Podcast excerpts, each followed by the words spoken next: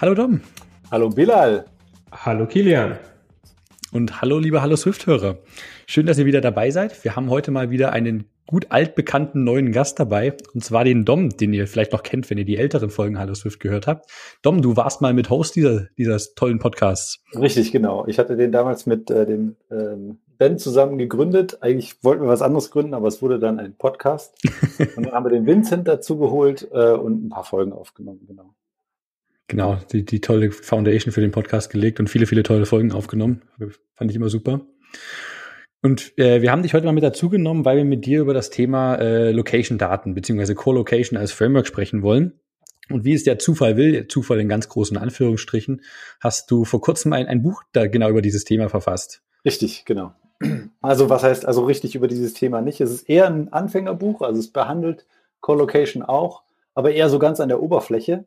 Ähm, äh, ist es eher so gedacht, dass eben Anfänger so einen schönen Einstieg haben, ein bisschen Spaß beim Lernen ähm, und, und dann eben von dort aus weiter tiefer einsteigen können, wenn sie wollen.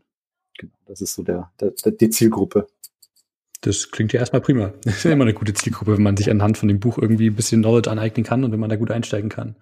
Ja, mein, also der Fokus war eben, dass es eben Projekte sind, die Spaß machen, damit man auch dabei bleibt, weil ich meine, also ich kenne das von mir, wenn es dann irgendwie so, so ein einfach nur beschrieben wird, wie was geht, dann, ist es schwer, sich durchzuhangeln. Da muss man schon sehr Interesse haben. Und deswegen war es mir wichtig, dass es Projekte sind, die halt Spaß machen, wo man dann gern dabei bleibt. Das ho hoffe ich, äh, ist auch dann geglückt. Auf jeden Fall. Bevor wir mit dem, mit dem Buch einsteigen, vielleicht für, für die neuen Hörer, die dich noch nicht kennen, die erst seit ein, zwei Folgen dabei sind. Wer bist du eigentlich? Was ist so dein bisheriger Werdegang? Wie, wie kommst du zu dem, was du bisher so machst? Ja, also ich habe äh, eigentlich Physik studiert, äh, also habe das dann auch, äh, bin also gelernter Physiker, äh, inklusive Promotion sogar. Und danach bin ich dann ähm, zur Universität gegangen, Osnabrück, und habe dort als Lehrkraft für besondere Aufgaben gearbeitet. Das ist einfach nur der schöne Ausdruck für Mädchen für alles. Ähm, fragen, so ein sehr spannender Jobtitel. ja, das ist halt, also irgendwann, das war auch schön, das stand dann an der Tür dran, fühlte man sich gleich irgendwie ganz besonders und so, aber es war einfach nur, es war halt einfach, sie hatten eine Stelle geschaffen, die eben dazu da ist, den Studenten beim Studium zu helfen. Das ging dann so, dass ich eben eine offene Tür hatte, die Studenten konnten immer reinkommen, wenn sie eine Frage haben und ich habe halt Tutorien geleitet, also so die Übungsgruppen. Und währenddessen brauchte ich eine Formelsammlungs-App, und der App Store war dann ganz frisch und dann habe ich mal nachgeguckt. Und es gab eine, aber irgendwie waren das mehr oder weniger abfotografierte Seiten aus äh, Formelsammlungsheften und das hat mir überhaupt nicht zugesagt. Und dann dachte ich mir, ach, dann gucke ich mir mal Objective-C an. Das war ja damals noch die Sprache, in der das geschrieben wurde. Und äh, bin total gescheitert. Und dann war ich irgendwann auf einer Party, habe einen alten Kollegen getroffen und der meinte, hier, guck mal, was ich habe und zeigte mir eine App ja, die habe ich gebaut. Und dann habe ich mir gedacht, wenn der das kann, kann ich das auch. Habe den zweiten Anlauf genommen und nochmal Objective-C, also es gab damals so ein PDF von, von Apple, nochmal Objective-C mir angeguckt und dann äh, auch noch ein Buch dazu geholt. Und dann ging es. Dann habe ich die App veröffentlicht. Ähm, sch schlimmer Code. Ich, also ich glaube, das gehört sich so bei der ersten App. Ähm, und die hat dann, also da habe ich dann so ein halbes Jahr oder so immer neben dem Job dran gearbeitet. Und dann die zweite App gebaut, auch so ein bisschen in diesem Physik-Umfeld. Äh, und dann hat das irgendwann ausgereicht, dass der erste Arbeitgeber mich ähm, genommen hat. Ähm, war, war, wirklich Glück, weil ich konnte damals quasi nichts. Ähm, und dann ging es halt los, dass ich mich im Job weiterbilden konnte. Ne? Also acht Stunden dann mich mit dem Zeugs täglich beschäftigen konnte und dann ging es dann bergauf. Dann konnte ich dann irgendwann den nächsten Job und dann immer weiter. Und äh, ich mache das jetzt seit 2011 hauptberuflich als Entwicklung ähm, und mal immer von einer Firma zur nächsten. Ähm, meinem Naturell entspricht eher so kleine Firmen und deswegen waren das immer so kleine Buden, in denen ich gearbeitet habe. Und Dominik, erzähl mal, ähm, du hast ja da, hattest du eine Schnittmenge zur Informatik an sich oder hast dich in der Physik immer, ich habe ja, glaube ich, gelesen, du kommst irgendwie aus der Astrophysik, hast dich da schon ja, mit der genau. Informatik beschäftigt oder kam das dann einfach wirklich erst dadurch? Zustande? Also es ist so, dass äh, die meisten Physiker irgendwo in ihrem Diplomarbeit oder Promotion äh, irgendwas programmieren müssen, einfach weil du hast einen riesen Wust an Daten und musst diese Daten irgendwie durcharbeiten und, und sinnvoll verarbeiten. Und ähm, so ähnlich war es bei mir auch. Ich hatte halt so ein, das war so, eine, so ein komisches Modul, so ein Elektronikmodul. Und äh, dadurch, dass das eben, also das musste im Nanosekundenbereich möglichst eben zeitgenau funktionieren. Und deswegen war das, mussten wir das, die, die Software, die auf dem Ding läuft, in C programmieren, weil das eben nah genug an der Hardware dran war, dass wir das, ähm, dass wir die Daten richtig verarbeiten konnten. Da habe ich so ein bisschen C gelernt oder ein bisschen mich in C eingearbeitet. Ähm, keine Ahnung, ob man sagen kann, dass man C nach einem Jahr kann, wahrscheinlich nicht. Aber es war halt so, dass ich da erstmal so ein bisschen C-Programme geschrieben habe in der Diplomarbeit. Und später habe ich dann auch Daten von diesen Teleskopen ausgewertet und das war in C. Da habe ich halt so ein bisschen mal C++-Programme durch einen durch ein, ähm, Compiler gejagt. Ich hatte keine Ahnung von dem, was ich da tue. Ich habe einfach nur so ein paar Sachen benutzt, die andere Leute schon vor mir benutzt haben. Aber das waren so die ersten Sachen, wo ich damit zu tun hatte. Und diese C-Grundlage hat mir auf jeden Fall geholfen, dann in Objective-C reinzukommen. Objective-C war ja ganz viel C und dann kam eben noch so ein, so ein ähm, objektorientierter Layer obendrauf. Und äh, dies, das, das, was ich mir in diesem Jahr äh, Diplomarbeit an C oder halt dann in der Doktorarbeit auch noch ein bisschen angeeignet habe, hat dann ausgereicht, da reinzukommen. Ich erinnere mich noch an witzige Projekte im, im, Studium, wo man Schnittmenge hatte in Gruppenprojekten aus der Informatik mit, mit Physikern.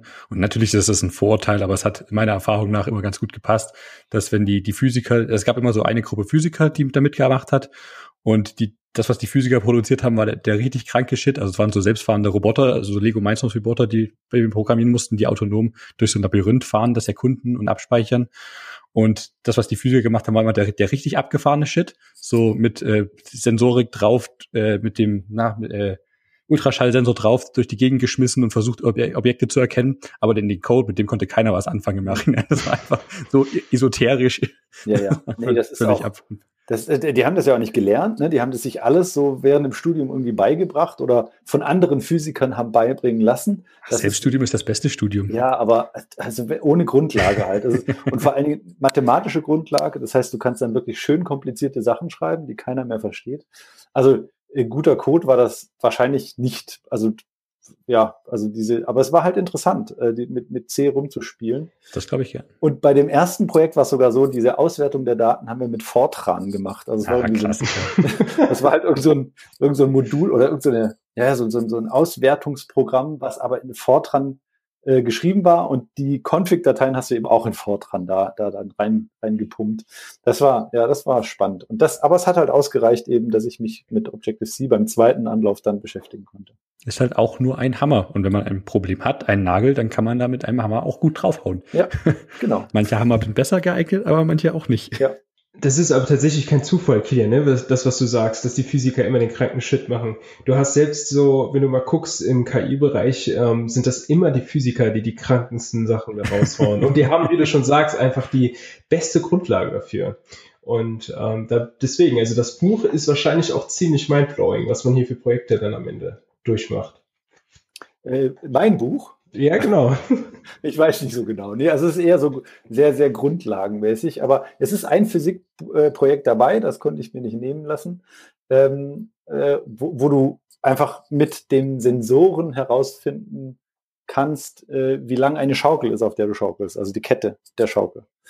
Ähm, und das ist halt reine Physik, also eine kleine Formel am Ende, in der du das, die Daten dann reinschmeißt. Und so. Das muss ich auch sagen, mit Abstand das, das coolste Projekt, dass du Sensorikdaten nutzen kannst, um die Beschleunigung zu messen, finde ich großartig. Und dass man da halt sowas, sowas Praktisches, sowas Anfassbares, auch für, für ein Kind, das potenziell dieses Buch in der Hand hält, ja. so, eine, so eine Schaukel ausmessen mit, oh, ja. mit diesen Daten, das finde ich super cool. Ja, ja vor allem, guter Gedanke. du lernst halt auch dann durch, also klar, man lernt das jetzt, ich habe es nicht im Buch beschrieben, weil das eben so ein bisschen neben dem Thema gewesen wäre, aber wenn du dir die Formel anguckst und dir überlegst, ähm, was muss ich da eigentlich reingeben an Daten, dann lernst du halt zwei Dinge, die sehr wichtig sind bei einer, bei einer Schaukel. Erstens ist es unabhängig von dem Gewicht, egal, das heißt, egal welches Gewicht dran ist, ist immer die gleiche Frequenz. Und zweitens ist es unabhängig von dem, von dem Ausschlag. Das heißt, egal wie weit du ausschlägst, ist es auch immer die gleiche Frequenz. Ähm, stimmt nicht ganz, also so, es gibt dann so Näherungen am Ende, aber für die, für die Formel in dem Buch reicht das komplett aus. Ich hatte direkt Flashbacks zum Physikunterricht auf jeden Fall beim Lesen. Ja, äh, sch schön und vielleicht auch nicht so schön. Aber ja. War super. Sehr gut. Nee, äh, wenn wir schon beim, beim Thema des Buches sind, dann eine wunderbare Überleitung zu mit dem Hauptthema. Äh, du hattest auch den, den Wunsch, äh, ein, eine Ausgabe deines Buches mit zu verlosen in dieser Folge. Ja, sehr gerne. Dann würde ich sagen, machen wir das doch einfach ganz klassisch äh, mit Leuten, die mit der Ankündigung zu dieser Folge auf Twitter äh, interagieren von Hallo Swift Account, würden wir dieses Buch dann einfach verlosen. Ja. In Zeitraum X. das steht hier noch aus, wahrscheinlich so eine Woche oder zwei. Mhm. Genau, finde ich eine tolle Idee. Vielen Dank auf jeden Fall dafür. Und das ist also ist die Printausgabe. Das ist eins der, ich kriege ja so Belegexemplare und das ist eins von diesen Belegexemplaren, was da verlost wird. Also cool, also kein, kein cool. E-Book, sondern es ist halt äh, toter was Baum. zum Anfassen. Ja, genau. Ja, äh, wenn wir schon beim Buch sind, äh, wie, wie kam denn generell überhaupt die, die Idee, Motivation dafür? Hattest du da einen spezifischen Anwendungsfall? Wolltest du mal ein bisschen mehr mit Co-Location rumspielen?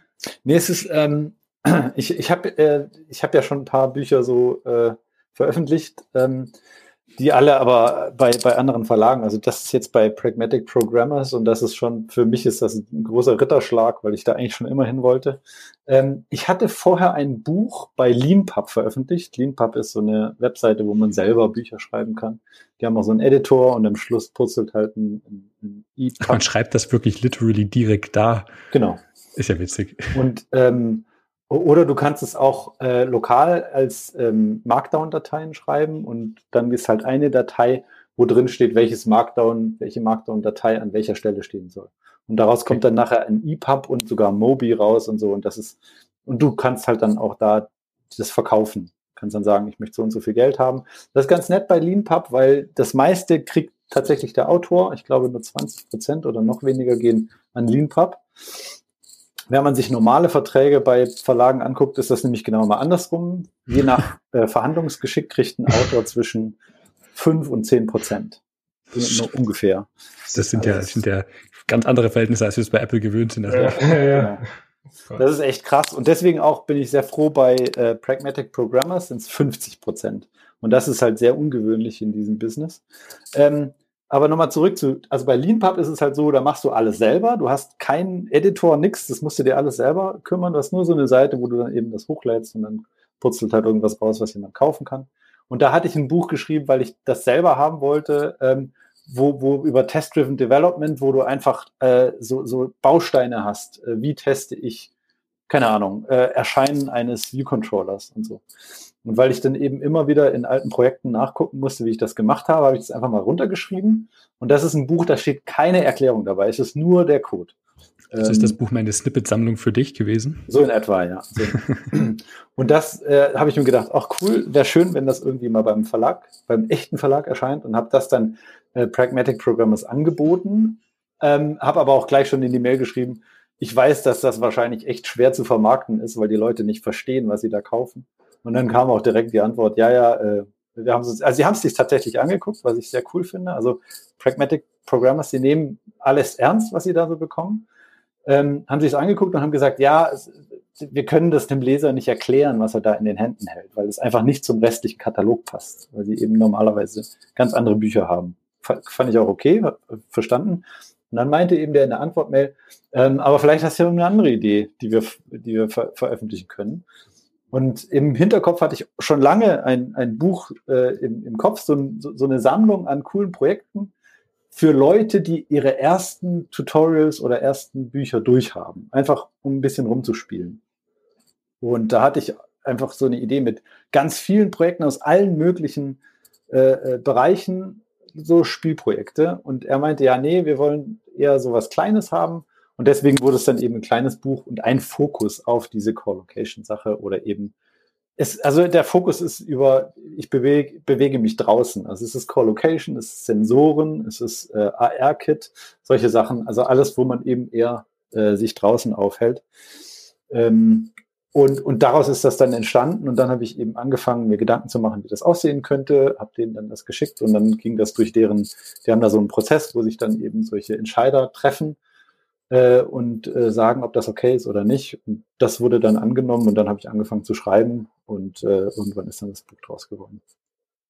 Also wirklich aktiv spielerisch einfach lernen und ähm, dann mit dem Buch interagieren wirklich und nicht von oben bis unten alles runterrattern und dann und dann ist man nee. quasi fertig, gell? So, so ein, genau, ein genau. Nachschlagewerk. Genau. Für wen würdest, was würdest du denn sagen? An wen richtet sich denn am Ende das Buch? Also ich hab, bin so durchgeblättert, habe einige Seiten gelesen und du hast echt auch teilweise Konzepte erklärt, ähm, wie das Guard Statement und so weiter und so fort. Würdest du sagen, es wird schon verlangt, dass du ein bisschen Grundlagen Zwift hast oder?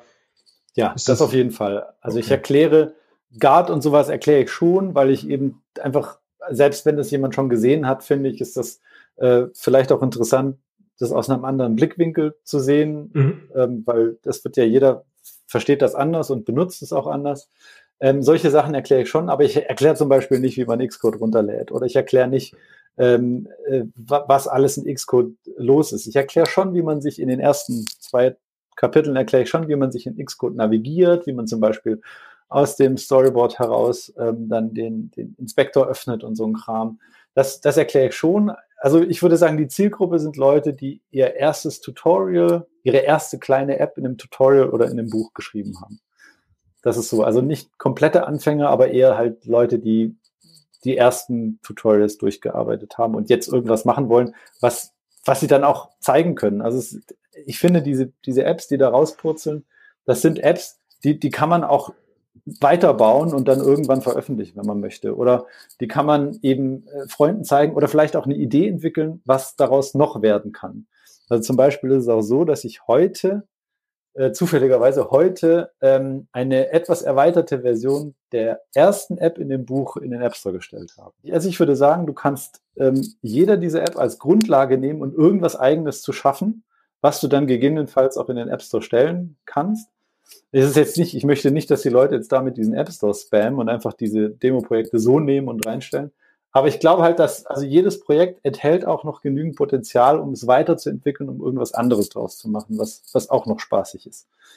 Und das war so auch so ein bisschen meine Hoffnung. Dass, also ich hoffe, dass ich das erreicht habe. Das war das, was ich quasi erreichen wollte.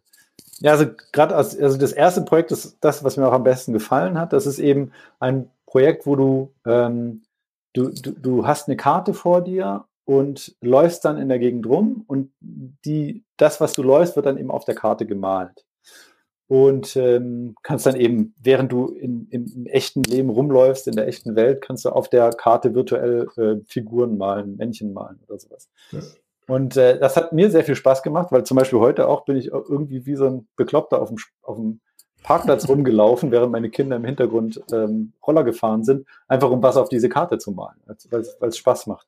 Und das, so, solche Sachen äh, finde ich ganz cool. Oder ich benutze das auch zum Tracken, um zu gucken, wie weit bin ich gefahren äh, mit, mit dem Lastenfahrrad und solche Sachen. Also deswegen, das, das, das ist das, was mir am meisten Spaß gemacht hat. Und die Idee hatte ich, als ich mal gesehen habe, dass Leute, es gibt von Fitbit ja diese Tracker, oder Nike Plus, glaube ich, ist das, ähm, dass du auf einer Karte dann siehst, wie du gelaufen bist und ich glaube sogar mit, mit Farben markiert, wie schnell. Also wenn du grün ist halt schneller und rot ist langsamer oder irgendwas in der Richtung. Und das hatte dann eine Frau benutzt, um lauter Penisse auf die, in die Stadt zu malen. Also ist die ganze Zeit Penisse und gelaufen. Damit ist der Podcast entmonetarisiert. das, das tut mir jetzt leid. Das, also, aber also, und das, das, diese Idee kam mir dann. Also ich wollte dann nicht, dass die Leute lauter, lauter Genitalien irgendwo hinmalen, aber zumindest eben fand ich es interessant, dass sie, sie ist halt joggen gegangen und ist extra Routen gelaufen, wo dann halt irgendwas bei rauskam. Und das war so die Idee ganz schön, wenn man sowas machen kann. Also ja. je nachdem, was man malt, ist natürlich immer Kunst und, und toll.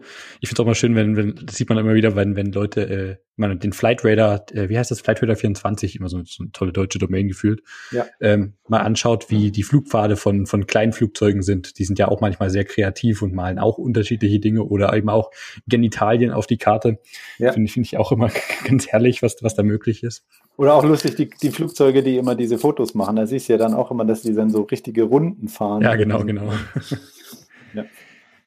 Nee, aber das ist auf jeden Fall eine, eine sehr coole App-Idee, dass man äh, mal dieses, äh, dieses Zeichen auf der Karte äh, äh, aktiver angeht und nicht nur das, das Tracken. Also ich tracke auch sehr gerne alles, wie ich mich bewege, mit einer App namens Quantified Map schon seit einer ganzen Weile. Einfach nur, weil ich diese Daten gerne für mich persönlich vorhalte. Die App schickt es auch, soweit ich das einsehen kann, in keinen Cloud-Service, sondern wird alles lokal vorgehalten. Mhm. Und das ist mir einfach, ich, ich finde das persönlich immer sehr interessant, sowas mal auszuwerten oder wo habe ich mich diesen Monat lang bewegt, was für Transportmittel habe ich benutzt, wie weit äh, war ich diesen Monat wieder äh, erfolgreich darin mit meinem Ziel, mehr zu laufen als, äh, als andere Transportmittel zu nutzen oder habe ich es wieder verhauen. Solche Sachen finde ich einfach ganz, ganz spannend und witzig und kann man auf jeden Fall Spaß mit haben. Ja, ja, ich habe ich hab ja auch, äh, ich habe ein Bild von dem gesehen, als du das geteilt hattest auf Instagram und da wollte ich auch gleich wissen, was das ist, weil das sah sehr cool Stimmt, aus. Ja, ja, Hat gut gepasst. Ja, genau.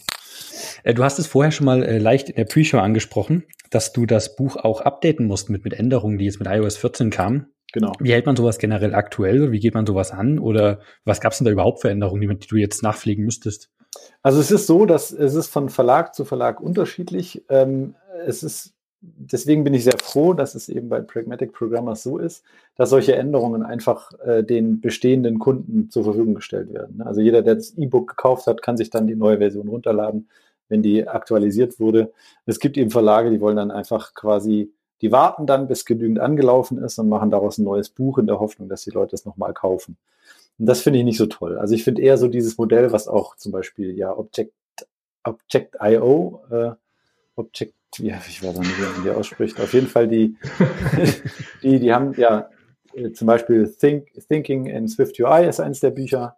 Ähm, und die machen es ja immer so, dass die ganzen Updates sind einfach kostenlos immer dabei. Und, oder auch der äh, Hacking in Swift, äh, der Paul Hudson, der macht es ja auch immer so. Und das finde ich immer irgendwie, gerade bei Swift oder Swift UI ist das super ähm, wichtig, das so zu machen, weil die Sprache und auch diese Features ändern sich halt noch die ganze Zeit. Ja, auf jeden Fall. Ähm, und so es ist einfach mir überlassen, dass ich mich dann darum kümmere. Also das heißt, ich äh, gucke mir das an und äh, sage dann eben, ich habe da einen Ansprechpartner beim Verlag und sage äh, der dann, ähm, da müsste mal ein Update äh, gemacht werden. Äh, ich habe die Änderungen schon eingepflegt und die kümmern sich dann drum. Ähm, und äh, gerade konkret bei diesem Buch ist es so, dass in ähm, Core Location jetzt äh, Neuigkeiten dazugekommen sind bei der Authorization. Also es war ja letztes Jahr schon dazugekommen, dass man nur diese Location für einen begrenzten Zeitraum freigeben kann. Also hier äh, Only Once heißt das. Ich weiß nicht, wie es im Deutschen heißt. Ähm, einmalig vielleicht. Ähm, wenn man eben gefragt wird, ob man die Location freigibt, kann man sagen, ich will das nur einmal. Und dann bleibt das eben so lange bestehen, wie die App läuft. Und wenn die mal dann äh, aus dem Speicher fällt, dann hat sie diese Berechtigung verloren. Ähm, und letztes Jahr kam auch noch dazu, dass man eben äh, diese, diese permanenten, also dass man auch im Hintergrund tracken kann, dass das eben erst verspätet äh, zur Verfügung gestellt wird. Ähm, und dieses Jahr kam jetzt dazu, dass der Nutzer auch noch, wenn er eben äh, einer App diese Loka Location-Daten geben möchte, dass er sagen kann, ich möchte aber nur ähm, ungefähre Location-Daten geben. Und das ist gedacht für zum Beispiel äh, Dating-Apps oder ähm, Apps, wo ich äh, über, über Neuigkeiten in meiner Stadt informiert werden möchte, dass es halt reicht in einem, es sind, glaube ich, Apple sagt, es sind so um, ungefähr fünf Kilometer, äh, so, so ein Kreis, fünf Kilometer Radius, ähm, unterscheidet sich aber auch, ob das eben in der Stadt ist oder auf dem Land. Also ungefähr in, in diesem Bereich ähm, kriegst du dann, also die App kriegt dann einfach nur, hier ist der Bereich, in dem sich der Nutzer wahrscheinlich aufhält oder bestimmt aufhält, aber eben, ich sag dir nicht wo. Es ist auch nicht so, dass es die Mitte ist, sondern es ist irgendwo in diesem Bereich. Ähm, und das reicht eben für viele Apps aus. Äh, für die Apps, die ich in dem Buch ähm, mache, nicht. Ähm, das sagt Apple zum Beispiel auch, weil eins der Projekte in dem Buch ist zum Beispiel ein Geofencing-Projekt. Und äh, solche Sachen, Geofencing oder auch ähm, Beacons und so ein Zeugs, das funktioniert mit dieser Approximate Location nicht. Das heißt, da braucht man die Precise Location, so wie es vorher halt auch war.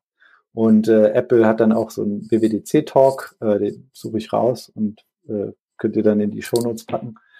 Ähm, in so einem WWDC-Talk geben sie dann auch dem Entwickler an, an die Hand, was er in dem Fall dann machen kann. Wenn er quasi diese Daten braucht für bestimmte Features, wie er die dann anfragen kann. Ähm, kurz zusammenfassend, es gibt einmal die Möglichkeit, den Nutzer dann in die Settings umzuleiten, dass der die dann ähm, die, die Berechtigung, die Precise äh, Berechtigung erteilt. Oder aber man kann sagen, ich hätte das einfach nur mal kurz. Zum Beispiel eine Routing-App, wo es eben ausreicht zu sagen, wo der, oder also so eine Map quasi, wo es ausreicht zu sagen, wo der Nutzer ungefähr ist.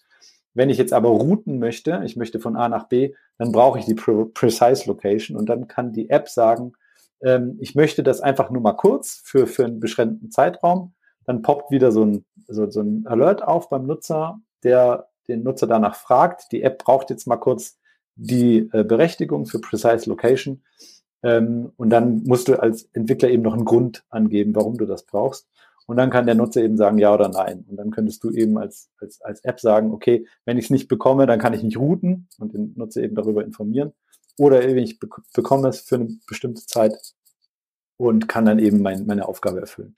Was ich ja prinzipiell faszinierend finde an diese sensiblen Sensordaten ist, dass ja Apple dieses Thema schon seit Jahren treibt und dass wirklich Google sich langsam annähert, ja, und schon auch seit Jahren sich langsam annähert und ich mich echt frage, was wäre, wenn Apple diese Thematik gar nicht angesprochen hätte. Ja? Ja, ich finde das auch super wichtig. Und ich finde es als Nutzer, finde ich das so toll, dass ich einer App, der ich eben nicht 100% vertraue, sagen kann, ich gebe dir da die, diese Daten eben nur kurz, also only once, also einfach nur solange die App gerade läuft. Ähm, oder auch dieses Precise. Ich finde diese Erweiterung, finde ich grandios. Ähm, aus Entwicklersicht ist es manchmal ein bisschen schwierig, gerade letztes Jahr eben mit diesen äh, only, äh, nee, diesem Provisioning, dass du, äh, nee, wie heißt das? Ähm, da, wenn, wenn du quasi diese Always Authorization brauchst, dann hast du die ähm, mit iOS 13 nicht sofort bekommen, sondern erst später. Und das war halt manchmal so ein bisschen undeterministisch, was du da jetzt machen kannst. Aber im Prinzip finde ich das ja. super. Ja. Ja, das hatten wir gerade auf Arbeit genau den Spaß, dass wir brauchen halt äh, für eins unserer Projekte, wo es um ÖPNV-Routing geht, wo du äh, das Ticket durch dein, also du kriegst eine Fahrberechtigung und du wirst halt getrackt, wo du lang fährst, lang fährst, damit im Nachhinein eine Karte berechnet wird. Interessanterweise übrigens auch, äh, wenn du vorher schon Brücke gesagt hast, genau damit genutzt wird. Und ähm, da braucht man halt always logischerweise und da geht's halt nicht anders. Und das war echt tricky, da da das, vor allem, weil sich das Verhalten in den Betas auch öfter geändert hat. Mal ging's wieder genauso wie vorher, mal nicht. Aber letztendlich haben sie sich ja dann auf so einem Mittelding, äh, ist es, glaube ich, hängen geblieben. Mhm. Aber da muss man natürlich ein bisschen, ein bisschen Spaß mit haben, wie man genau das triggert, beziehungsweise wie man die Nutzer dazu von überzeugt, dass man hier natürlich die Always-Berechtigung braucht, damit du auch im Hintergrund, dass du jetzt weiter, keine Ahnung, auf dem Handy Pokémon Go spielen kannst, währenddessen du im Bus sitzt. Ähm, Dominik, was ich dich noch fragen wollte, wo können die Hörer ähm, nee, die Leser deines Buches nach Ressourcen schauen? Gibt es da irgendwie online eine Seite, ähm, wenn die jetzt zum Beispiel die Print-Version haben? Ja, also es ist so, dass die ähm, bei Pragmatic Programmers ist es immer so, dass die, äh, die, die Codebeispiele, die kannst du auf der Seite ähm, des Buches ähm, auf pragmatic äh,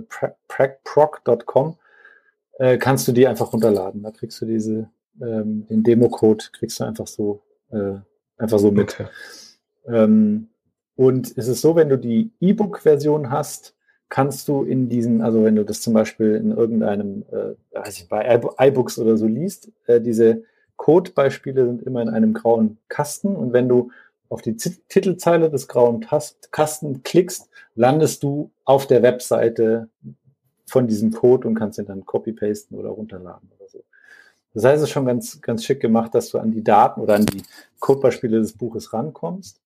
Ansonsten beschreibe ich eben im Buch äh, an, an den Stellen, wo das Sinn ergibt, ähm, beschreibe ich, wo man die Daten oder die, diese Informationen auf der Apple Developer Seite ähm, finden kann um die, die wichtigste Frage mal noch mit anzusprechen, du hast dich ja in dem Buch äh, sehr viel mit Collocation, mit MapKit, mit ARKit, mit Swift UI und anderen Sachen auseinandergesetzt und äh, wahrscheinlich diverse Edge Cases da auch mal äh, angetastet. Wie viele Radars hast du währenddessen ge geöffnet Gar keinen tatsächlich. Also es war es war nichts, was was mir auf die Füße gefallen ist. Ich war eher eben äh, mein, meine größte, also dadurch, dass ich eben sehr nur an der Oberfläche kratze, war nichts, was, was mir da in die Quere gekommen ist. Viel schwieriger für mich war, äh, mich kurz zu halten. Also, dass ich quasi die, die Sätze öfters mal feilen musste, bis sie an der richtigen Stelle sind. also, es war, es war nicht, mir nichts aufgefallen, ja. Obwohl du SwiftUI verwendet hast? Ja, ich habe SwiftUI ver verwendet, aber auch da, das Projekt ist relativ einfach. Ich mache kein äh, fancy Zeugs damit. Also was ich in diesem Swift UI-Projekt mache, ist, ich zeige eigentlich einen Bar-Chart an, mehr ist das nicht. Ähm, Bar-Charts sind einfach diese Balken, diese vertikalen, die, die verschiedene Daten eben anzeigen. Und das war zum Glück äh, war, war da nicht viel los. Es kann gut sein, dass, es, dass ich jetzt da auch Anpassungen machen muss. Ähm, äh, aber das, das hat ganz gut funktioniert. Genau, also zu dem Hintergrund, äh, warum das so ist, mir war es wichtig, dass ich in dem Buch äh, möglichst alle Möglichkeiten, wie man UI bauen kann, also First-Party-Möglichkeiten. Äh, ich habe keine Frameworks benutzt in dem Buch, ähm, aber alle First-Party-Frameworks -Frame, äh, ähm, auch behandle. Also es gibt Projekte, da ist, der, da ist die UI im Code geschrieben, es gibt Projekte, da ist es im Storyboard ähm, und Interface-Bilder und eben ein Projekt in Swift UI. Das finde ich schön, dass du die Sachen auch mit abdeckst. Das ist äh, eine gute Abwechslung auch mal drin, dass man nicht mal genau dasselbe macht. Oh, ja. Vorne. Ja, ist auch wegen der, wegen der Zielgruppe. Ich wollte halt eben, wenn Leute, die noch nicht so viel Erfahrung haben, dass sie auch mal sehen, wie man das im Code macht. Oder Leute, die eben nur ähm, Swift UI gemacht haben, das auch mal sehen, wie man das eben im Interface-Bilder macht. Solche. Was sind denn so, so typische Pitfalls mit, mit Co-Location? Ist dir da irgendwas aufgefallen, was man generell mal so im Hinterkopf haben könnte, wo man öfter mal dagegen rennt? Also es ist so, dass äh, das sind jetzt allgemeine Sachen, die, glaube ich, auch jeder schon gesehen hat. Ähm, Gerade so bei diesen Berechtigungssachen, das ist natürlich sehr, sehr wichtig. Und da muss man auch immer gucken, dass man zum Beispiel, wenn man jetzt auf diese Location-Daten zugreift, immer erst nach dieser Berechtigung fragt, weil es kann eben jederzeit sein. Also selbst wenn du sie einmal bekommen hast, kannst du nicht davon ausgehen, dass sie dir immer bleibt. Der Nutzer kann jederzeit in die Einstellungen gehen und dir die Berechtigung wieder entziehen. Und du musst dann halt gucken, dass die App das mitbekommt und ähm, den Nutzer warnt. Die App kann dann an der Stelle nicht nochmal fragen. Diese Frage, ich möchte auf deine Daten zugreifen, geht nur einmal. Ähm, aber du kannst dann eben sagen, hier, du hast mir die Berechtigung, ich habe nicht die ausreichende Berechtigung. Ähm, wenn du willst, dass das funktioniert, musst du dann nochmal in die Einstellung gehen. Sowas. Ähm, eine andere Sache ist, dass, ähm, was mir auch schon ein paar Mal passiert ist, ähm, du schreibst dann halt irgendeinen Grund rein, warum du diese Location brauchst, Fubar oder so, einfach nur damit eben das, das Debugging funktioniert und dann lädst es hoch und dann kriegst du die Ablehnung von Apple, weil die wollen eben, da, da steht, da muss auch drinstehen, warum du die Daten brauchst. Es, ich habe schon Ablehnungen erlebt, weil es eben zu unkonkret war, äh, wo die App einfach nur sagte, ich, ich brauche diese Location-Daten wegen, weiß ich nicht, äh, to work. Ja, irgendwas in der Richtung. Das reicht halt nicht, sondern man muss halt tatsächlich den Grund nennen. Ähm, man muss das so ein bisschen dann aus der Sichtweise des Nutzers versuchen zu verstehen. Ähm, der Nutzer muss ein gutes Gefühl haben, wenn er da diesen, diesen Button drückt, ja, ich berechtige dich, mein, meine ähm, Daten abzufragen. Das heißt, es ist am besten auch an einer Stelle anzubringen, äh, wo es klar ist, warum das passiert. Also man hatte das früher oft, das ist mittlerweile das ist besser geworden, aber früher war es oft, du hast eine App aus dem App Store runtergeladen, öffnest sie das erste Mal und ploppt, Ding, äh, ploppt was auf und sagt, ich wüsste gerne, wo du bist. Und das ist natürlich echt blöd, weil du weißt nicht, warum will die App das? Was, was will die eigentlich von mir? Und das ist jetzt mittlerweile so, und das ist auch von Apple eben so vorgeschlagen, pack das an die Stelle, wo diese Information ähm, benötigt wird. Zum Beispiel, wenn du eine App hast, die macht irgendwas und an irgendeiner Stelle benutzt sie eben auch Call, ähm, diese ähm, ähm, Geofences, dann, wenn der Nutzer diesen Geofence anlegt, dann frag ihn danach. Dann frag nach dieser Always Authorization. Ähm, wenn du sie bis dahin nicht brauchst, dann frag erst gar nicht danach, weil es gibt bestimmt viele Nutzer, die brauchen dieses ganze Feature nicht und deswegen müssen sie auch diese Daten nicht hergeben. Und für die anderen ist es dann halt klar, äh, warum sie diese Daten hergeben müssen. Ähm, und solche Sachen, also ich glaube, es, das Schwierigste ist eben über diese Authorization. Ähm, was bei mir auch noch ein bisschen schwierig war, äh, wegen diesem Swift UI-Projekt, ähm, dass eben zumindest eben iOS 13, iOS 14 glaube ich auch noch nicht, es gab keinen Publisher für diese Core-Location-Daten. Das heißt, ich habe mir dann selber einen Publisher geschrieben oder so eine Klasse, die als Publisher fungiert, die das dann weiterreichen kann. Und du hast ja auch das ähm, Framework Core Motion verwendet.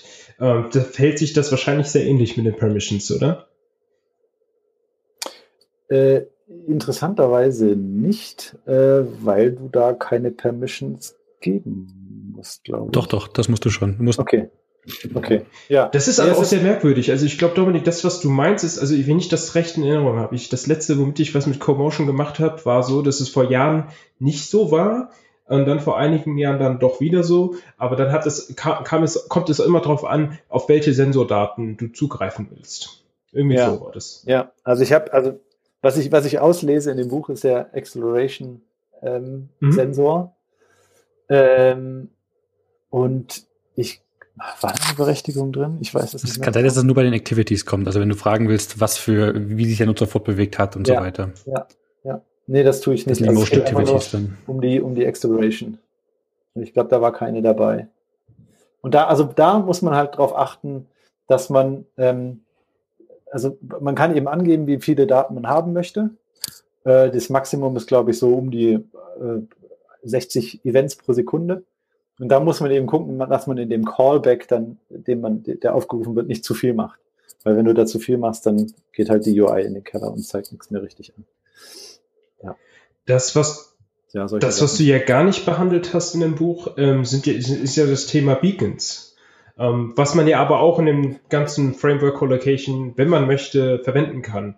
Ähm, war der Grund? Mhm. Also ich, ich habe in dem, ich habe in dem, in dem Kapitel mit den äh, ähm, äh, Geofences äh, ist, ist ein Satz drin, dass das auch mit Beacons geht. Ähm, aber ja, das habe ich nicht gemacht, weil äh, Beacons, ich glaube, sie sind nicht sehr verbreitet. Mhm. Äh, ich glaube, es ist auch immer ein bisschen komisch für Leute, eben sich so ein, so ein, so ein Gerät in, in die Wohnung zu legen, was, wo, wo deine Batterie in den meisten Fällen ja sogar so eingebaut ist, dass man sie gar nicht rausnehmen kann. Aber im Prinzip ist es so, dass wenn du das mit ähm, Geofences gemacht hast, ist das sehr ähnlich zu dem, wie du das mit, ähm, mit Beacons machen kannst. Beacons sind immer so ein, so ein schönes Thema, wie, wie RSS, finde ich, oft tot gesagt, aber doch recht populär, aber nur in gewissen Kreisen halt. Also die, die normalen äh, Nutzer, Nutzerinnen kriegen von Beacon-Technologie nicht allzu viel mit. Mhm. Man, man kauft, wie du schon sagst, man kauft sich selten so ein Gerät und setzt es zu Hause hin, macht damit was. Ich habe ja versucht, mir über ein Beacon im Büro äh, die, die Arbeitszeit zu tracken. Mhm. Das, das ging mäßig gut, war aber nur eigentlich eine Spielerei. Aber im, im professionellen Kontext, finde ich, äh, gibt es sehr viele Anwendungsfälle. Ich meine, klassischerweise die, die ekligen Sachen, dass du im Laden welche platzierst und trackst, äh, ob ein Nutzer in der ja, Nähe ist ja. und dann eben direkt die, die Werbung für die Schuhe, die er anschaut, ähm, mit zeigst. Oder wir nutzen sie zum Beispiel auch sehr in, in, im ÖPNV, dass man die Busse ausstattet mit, mit Beacons beziehungsweise Bahnen und, und gerade Türbereiche, wo man dann genauer sagen kann, ob man schon in, in, in dem Fahrzeug mit drin ist, ob man sich mit dem Fahrzeug bewegt und so weiter. Mhm. Und das sind halt die Anwendungsfälle, wo das Ganze ein bisschen mehr Sinn ergibt. Für den, den Normalentwickler, sage ich jetzt mal, die Normalentwicklerin ist das jetzt nicht so das, das typische Ding, mit dem man sich auseinandersetzt.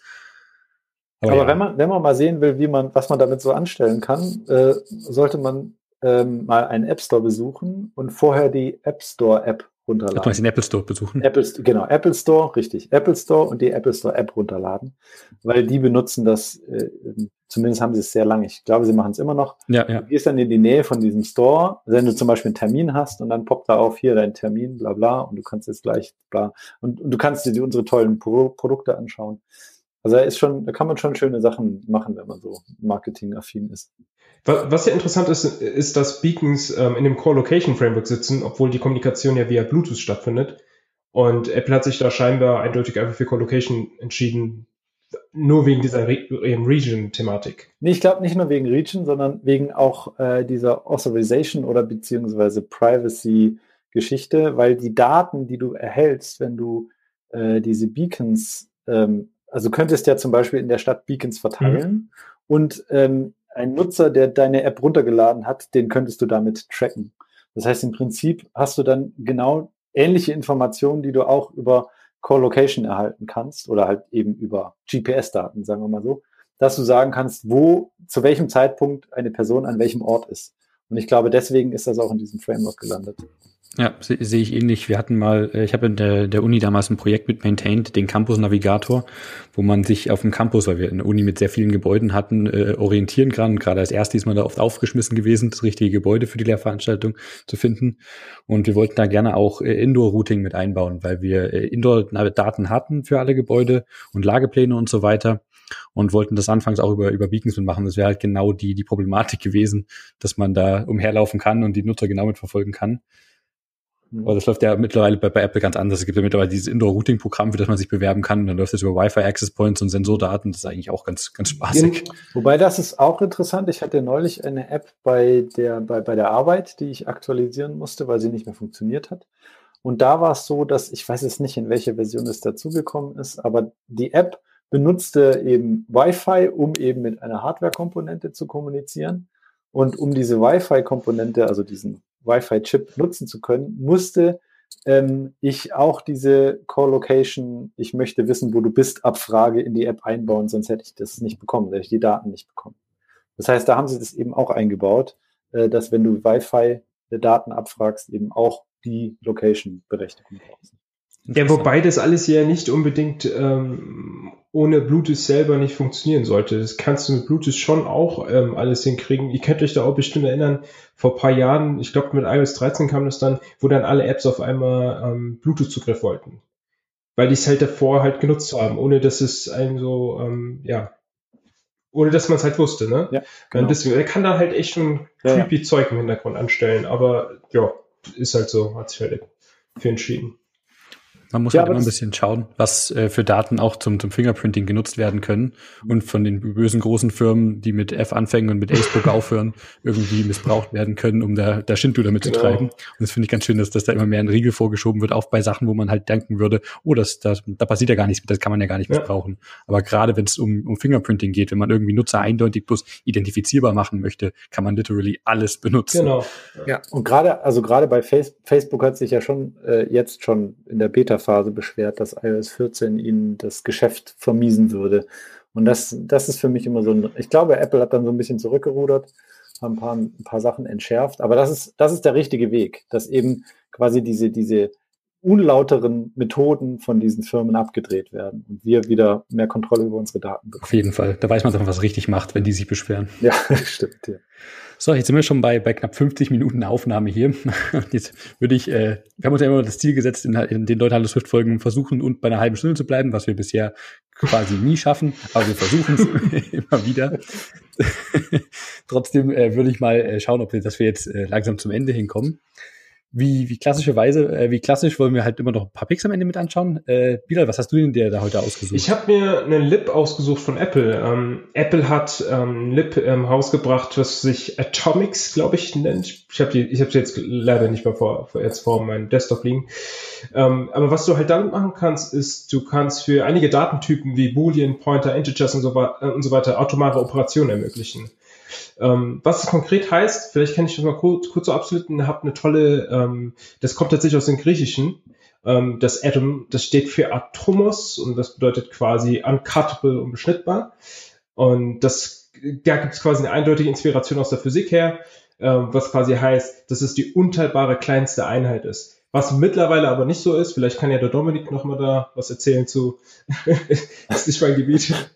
Andere Folge. Und in dem Kontext äh, quasi der nebenläufigen, bei, beim nebenläufigen Coding, beim Concurrent Programming quasi ermöglicht es, dass du beim Kontext, dass es keinen Kontextwechsel gibt ähm, und dass die atomare Operation nichts beeinflussen kann. Ähm, quasi, wenn du in die Richtung Thread Safety denken willst. Und ähm, da gibt's halt eine Lib von Apple, ähm, genau. Weil, weil es gibt ja relativ wenig tatsächlich von, von Swift selber. Wenn du mal guckst, bei Kotlin gibt es zum Beispiel einfach das Add Synchronize und damit kannst du einfach sagen, okay, die Method oder die Funktion ist, ist synchron und ähm, diese ganzen Spielchen haben wir unter Swift gar nicht. Deswegen ist es auf jeden Fall ganz cool, dass Apple da mehr in diese Richtung macht.